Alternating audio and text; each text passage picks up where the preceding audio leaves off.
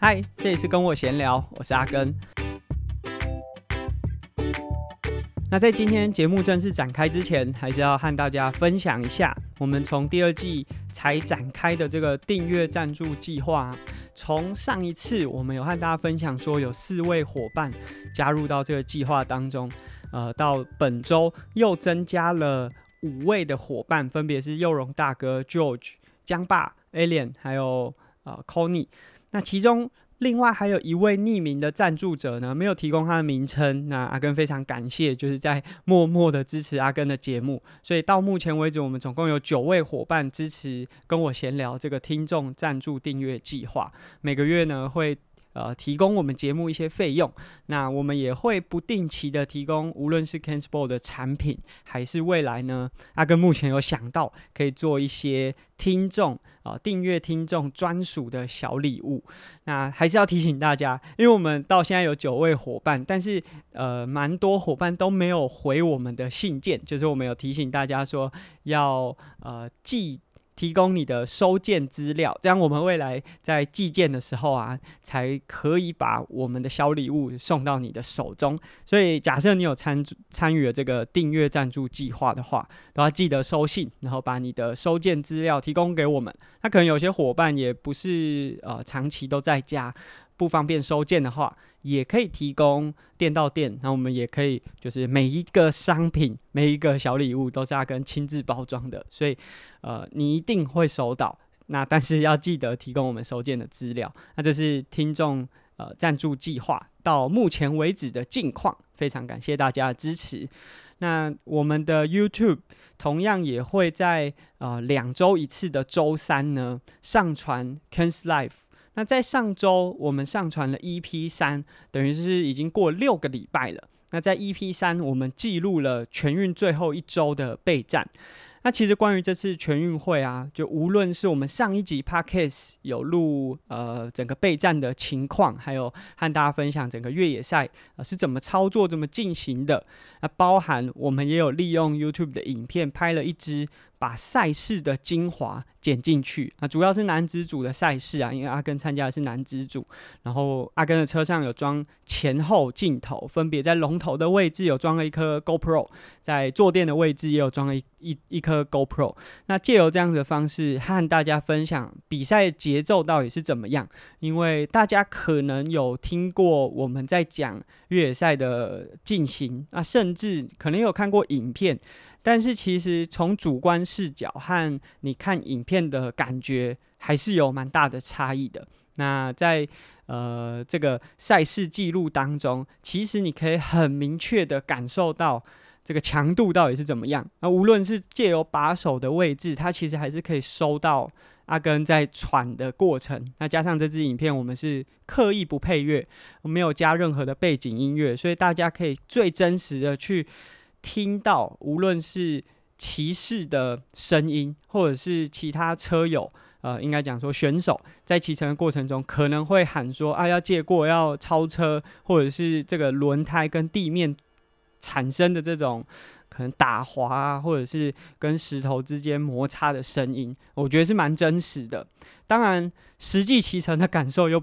更不一样了，因为其实我们实际在比赛的过程当中，其实视线不像 GoPro 这么清楚。第一个是这个尘土飞扬，加上你在骑乘的过程中强度增加上来，刚开始啊，可能是像 YouTube 这样，好像十六比九的画面，然后环景的，好像戴着 VR 眼镜。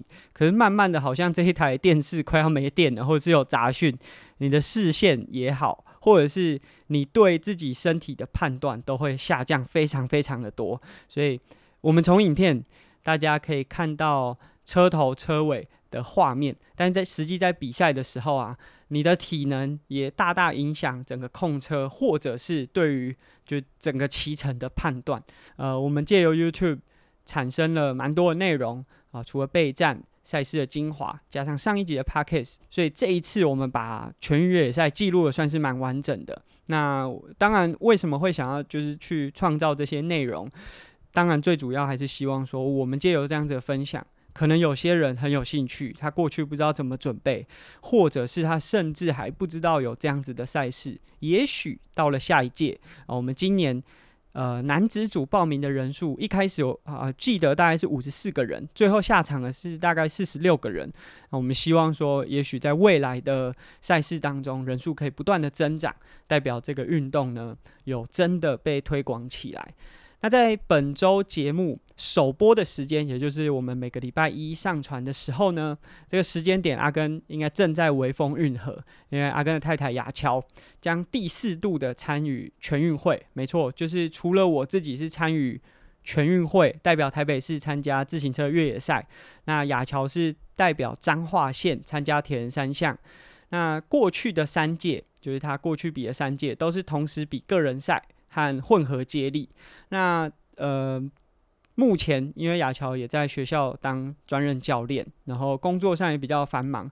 那虽然呃，如果对一般民众哦参加田三项的赛事，都会说啊五一五啊不用练啊，就是呃都可以完赛。确实啊，就如果以选手来说，五一五真的是一个可以不不太需要什么练。如果单纯你只是想要完赛的话，但是。参与赛事就是另外一件不同的事情了啊！以铁人三项五一五的距离啊，选手即便是女子选手雅乔的成绩大概会是在两小时二十分以内，那她可能需要做到的训练量。至少每个小时，呃，每个礼拜都要做到十五个小时以上，才有办法在全运会当中有比较好的成绩。雅乔过去三届参加个人赛的成绩，大概都会是在前十到前八这个区段。就是他可能没有到可以竞争到颁奖台，但是以女子选手来说，也算是有竞争力的。那在混合接力，亚乔和彰化县的队友杨志祥、吴成泰，然后还有女子的黄瑜，年轻的选手，嗯、这个组合啊。在前三届都是铜牌，算是很稳定啊。就是这个成绩，就是一直都维持着。当然，每一届其实都有蛮多挑战的。例如说，第一届大家没有搭配过，然后加上全运会也是第一次办，大家对这个项目理解还或者是整个战术上都还蛮陌生的。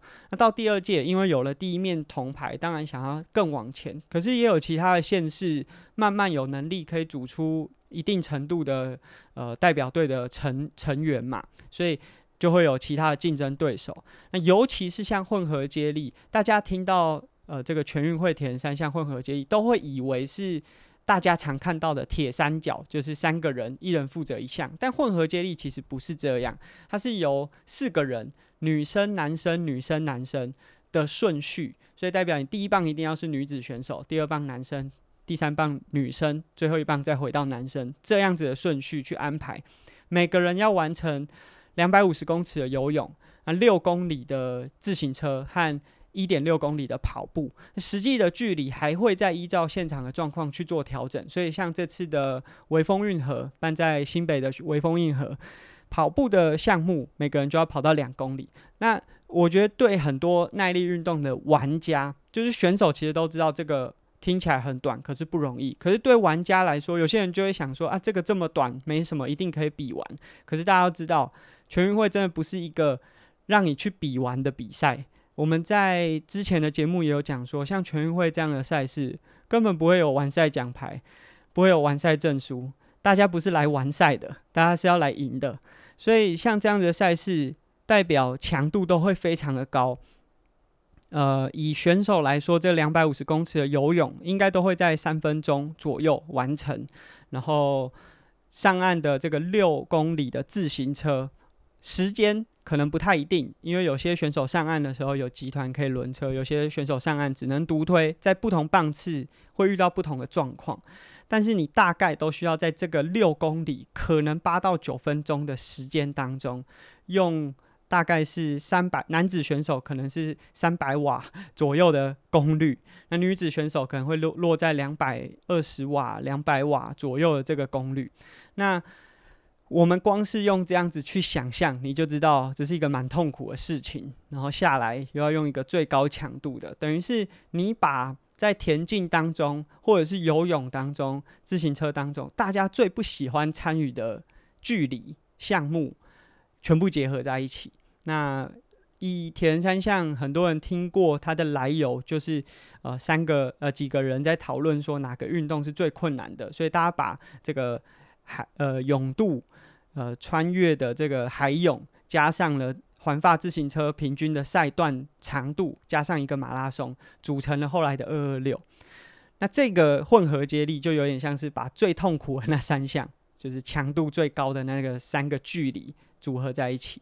那这一次是亚乔第四次参与全运会的混合接力，这次他就只有参加混合接力，因为训练的时间可能比较能够针对速度去提升。那五一五的长度两个小时左右的赛程，可能他没有办法累积足够的有氧能力，所以他就跳过了个人赛。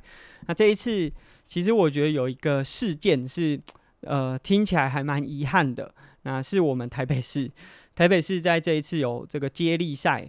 有选手都有报到个人赛事，然后其实台北市是非常强的队伍，无论是个人赛，女子选手已经五连霸，男子选手四连霸，混合接力也是三连霸，然后这次要挑战四连霸。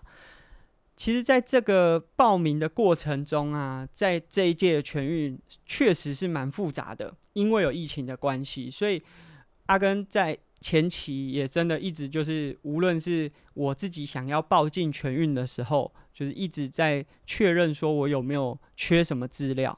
另外就是因为我也在彰化县的群组当中，那也是不断的提醒大家说要准备什么。当然这不是由我报名，我也不是领队，不是教练，但是也是不断的在提醒大家，所以就可以感觉出来，因为这次疫情，包含选手要去准备，无论是你有没有接种疫苗，或者是你的 PCR 证明。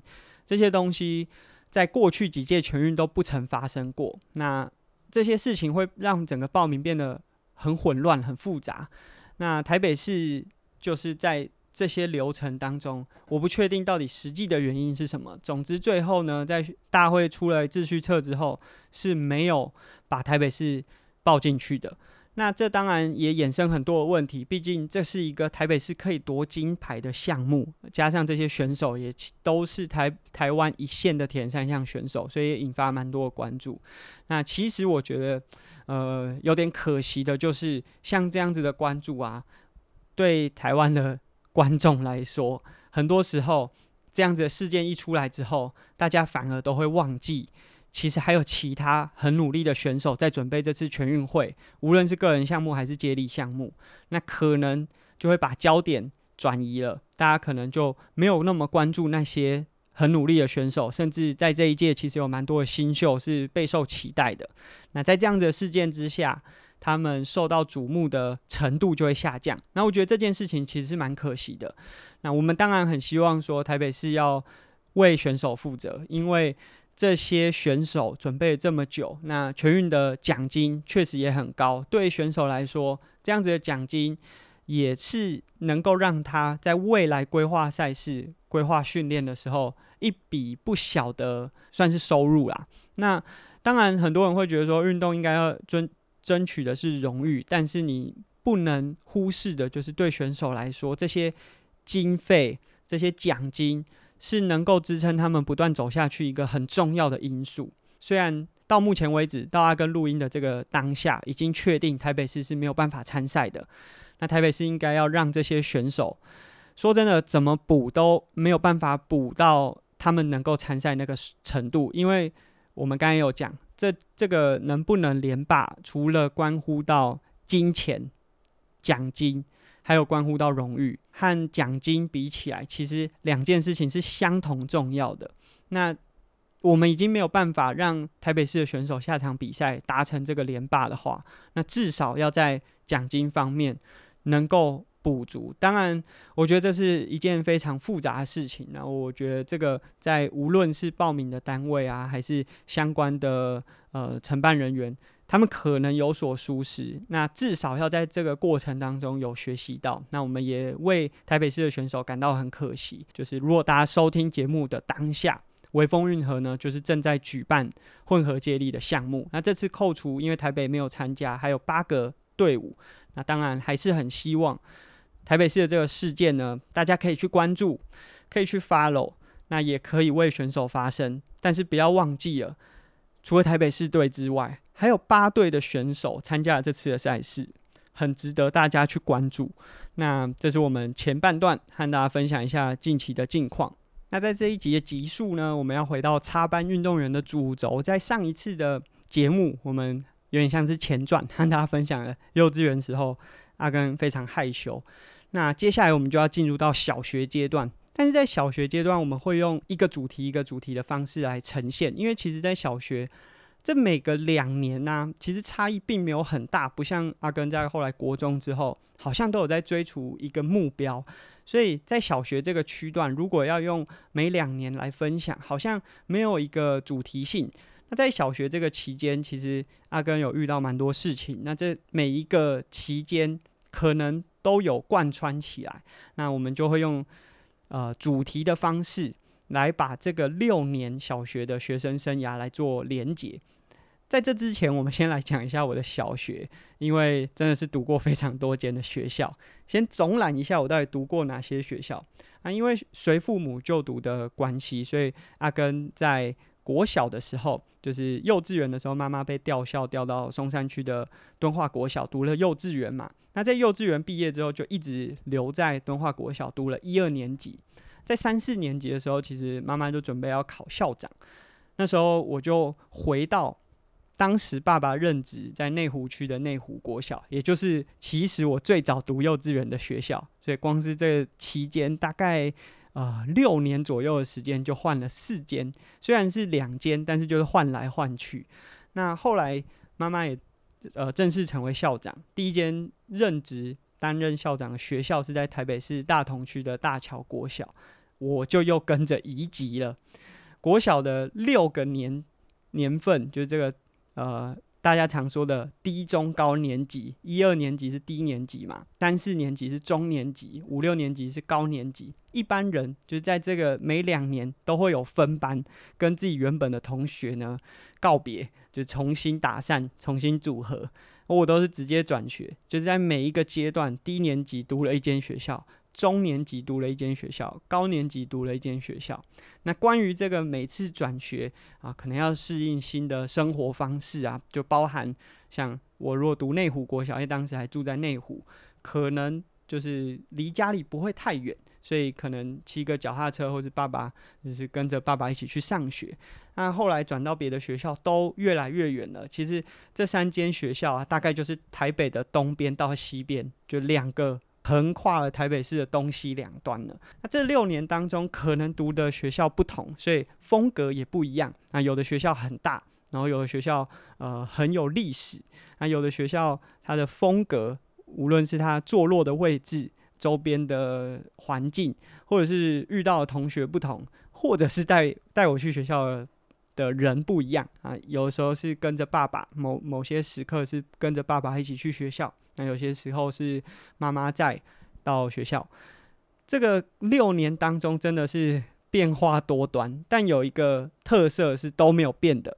那在上一集的插班运动员，我们讲到幼稚园的阿根是真的是害羞内向啊，表演只能演圣诞树。升到小学之后，其实还延续了这样子的特质。那除了内向之外，有另外一个特质是，我觉得。从那个时候，应该没有人认为说我长大会变成运动员。那这个特质就是我的身形。那国小排座位啊，我觉得就现在回想起来蛮奇怪的，就是都按照身高去排。我记得我国小一二年级、三四年级都是就是呃量完身高体重，然后到回到班级上面，然后就会按照这个身高体重去排。当然主要是身高啦，就是去排出啊、坐的位置。那因为我自己的身高啊，在同侪之间真的就是低标，真的是低到不行。所以这六年当中，我几乎都是坐在第一排。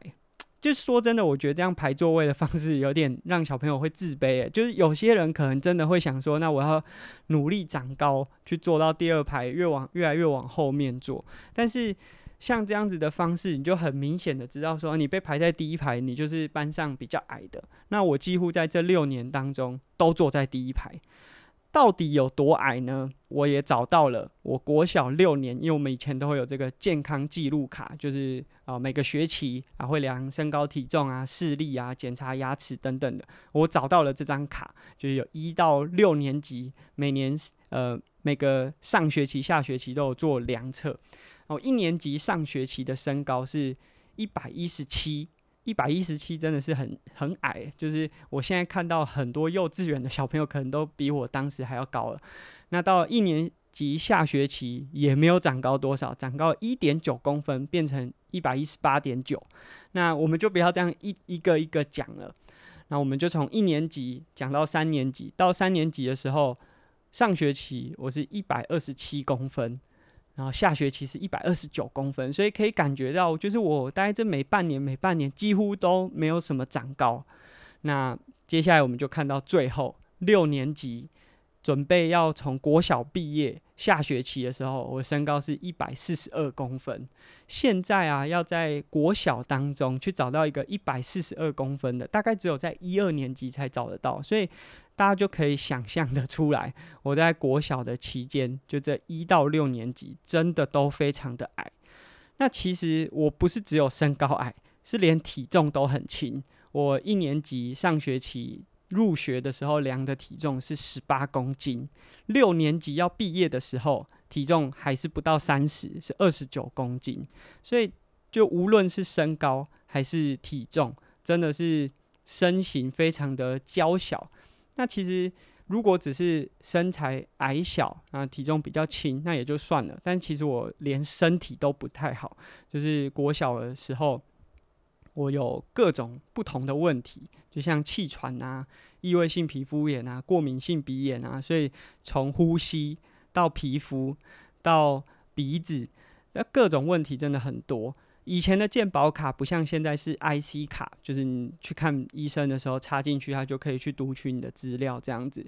以前的健保卡是六格的，你每看一次医生就要盖一格，有点像我们现在去复健，就是如果大家有复健的经验的话，就是每次复健会扣掉。那你如果六格用完了，就要换一张卡，要重新去办。那当然总办我忘记了，因为以前当然不是我自己去看医生，是家人带我去的。如果当时像这样子去看医生，每次盖盖一格盖一格，六格要换一张，可以几点的话，我可能从幼稚园到小学就可以换一栋地堡，就这个几点的点数应该可以换一栋地堡。当时这个看医生的频率真的非常的高，就扣除我们现在是在讲小学的区段，但是扣除小学，在更早以前真的是常常晚上半夜就是到急诊室去报道，那。这个其实也不是一件好事，所以当然我的家人也希望说我可以慢慢恢复正常，所以我的运动历程呢，就是从这个时候开始的。那跟所有有气喘、有这种啊过敏性鼻炎的小朋友一样，就是爸妈会希望说，哎，借由运动或许可以改善体质，所以呢就会开始去带带我去从事一些运动。那这。真的是我跟运动连结的开始，当然这不是我开始喜欢运动的起点，但是从那时候开始，我就慢慢有接触一些运动。那我印象最深刻的运动其实有两个，一个是爬山，一个是游泳。那爬山呢、啊，是呃现在就是这一两年在台湾非常热门的一项运动，就是可能因为疫情啊，或者各种原因，大家开始开始往山里去跑。那在我们以前。呃，应该没什么人会去爬山。那个会去爬山的，真的都是退休的老师，或者是呃这种晨间社团之类的。那呃，之所以会去爬山，是因为爸爸的那一边啊、我们要叫古公吧。他们在山上呢，有一块地，然后有一间小小的房子。当时就是可能一些阿伯啊，都会固定的上去，然后整理那边的，就是。房子周边会长草嘛，会去除草还是干嘛的？然后因为当时跟着上去，所以就养成了这个习惯。这个习惯真的是每周都会进行，每个周末、礼拜六或者是礼拜天，我们就会爬山。那那个时候就住在内湖嘛，这个山就是从内湖的金龙路，就是附近有呃寺庙啊等等的，就从那边开始爬山，要爬两个小时左右才会到达我们要去的那个地方。那那时候对时间观念，呃，就时间的感觉、主观的感觉，或者是对距离都不是那么明确。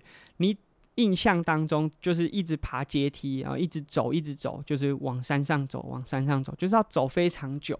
那我还记得那时候，因为爬过一两次之后，你就会诶、去比较嘛，比较说这个山啊、多远啊，多高等等。那时候我就问我爸说啊，这个山到底是多长？他是跟我说五百公尺。哦，后来可能比较大之后，后来就没有爬了嘛，就过小过后就没有去了。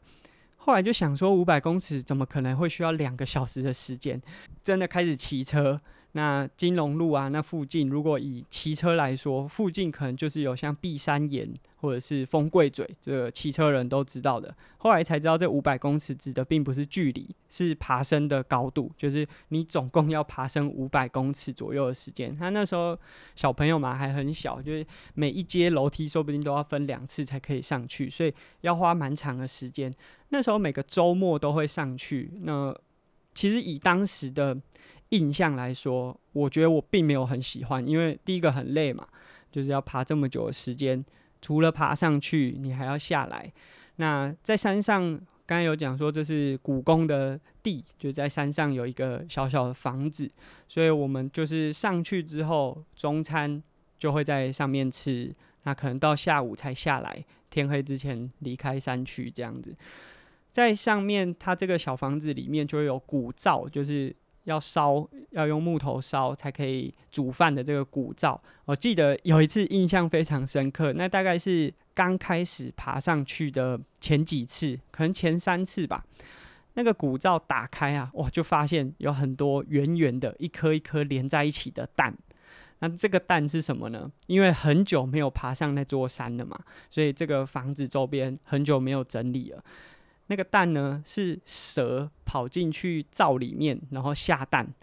那个蛋真的非常的大，然后就我们我现在如果要去形容大小的话，大概跟你的 MacBook 可能十三寸、十五寸这样子，这个平面的大小是差不多的。然后可能呃八到十颗组合起来，看到的时候真的是有点吓到。而且你可以想象，就是它下了蛋在这边，那那那只蛇应该也在附近，所以。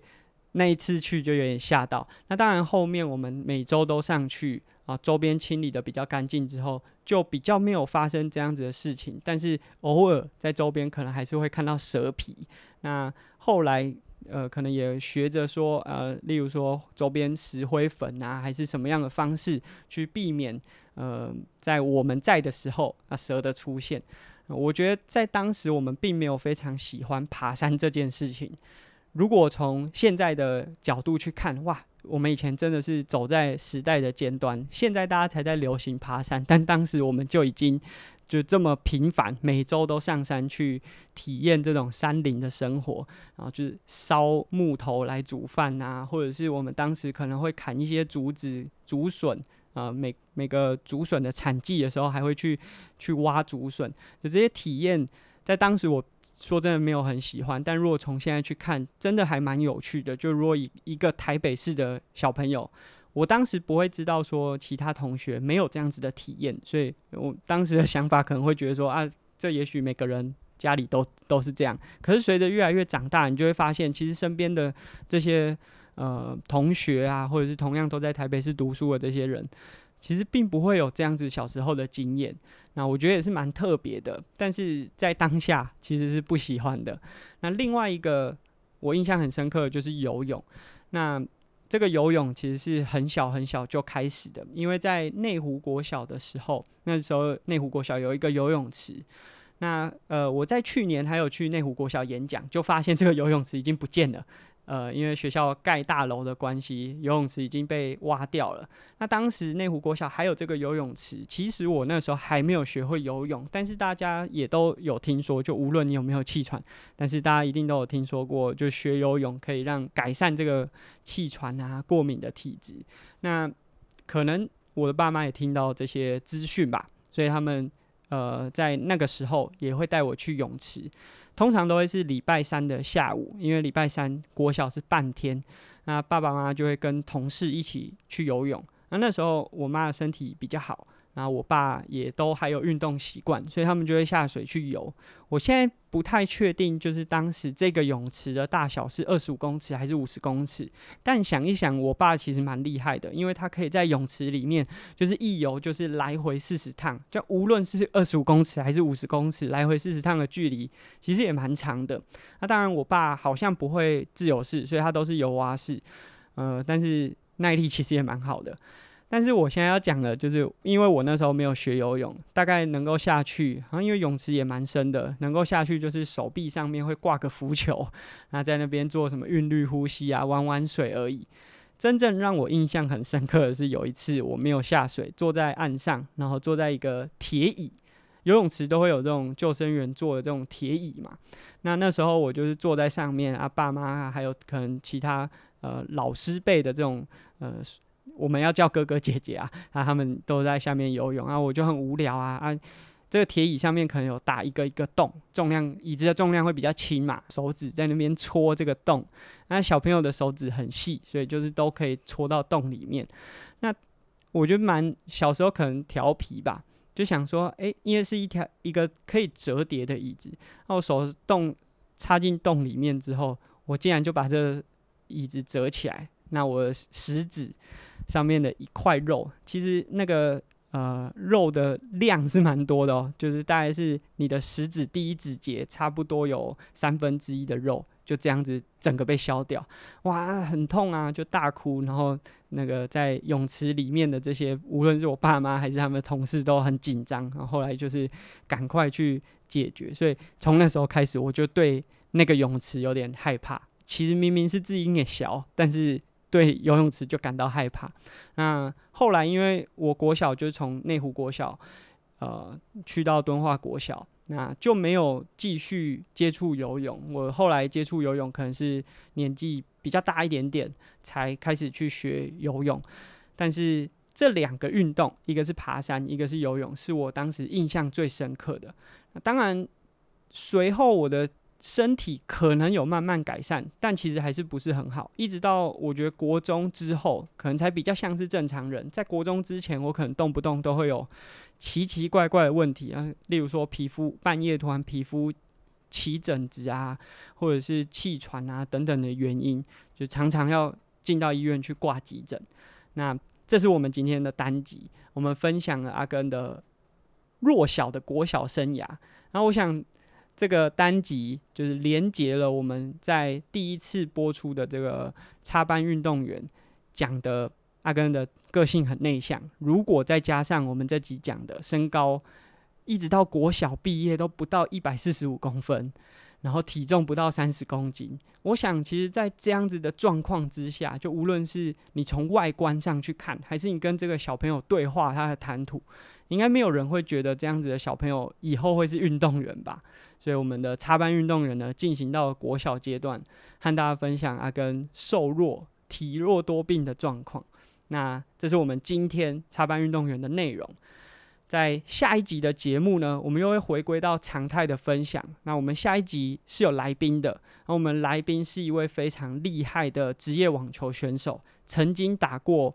澳网应该是说，在近期呢，也成功的进到澳网的赛事，虽然还是在会外赛，不过非常希望和大家分享这位选手的故事。那这位选手其实我想要访问他很久了，但是因为他长期都在国外，就是今年一直都在国外，因为现在台湾的呃入台政策，就是如果你从国外回到台湾都要进行十四天的隔离。那像这样子的职业选手，如果你很频繁的隔离十四天的话，哇，那体能真的是衰退的速度会非常恐怖。所以在今年绝大多数的时间，他都是在欧洲参与职业的赛事。好不容易因为这次有全运会的关系，他才回到台湾。那我也很幸运的可以邀请到他。那下一集呢，就会邀请这位职业的网球选手。和大家分享，就成为一位职业的网球运动员这个心路历程。那很感谢大家今天的收听。如果大家对我们的节目有兴趣呢，可以订阅我们节目，或者在 Apple Podcast 上面给我们评价回馈，或是有任何的问题呢，都可以利用无论是 Apple Podcast、First Story 的留言功能，还是阿根的社群。那我们的听众赞助计划也持续进行中。如果你愿意支持阿根的节目的话，也可以提供阿根一些资源。那我们会持续把节目做下去。那我们下个礼拜见喽，拜拜。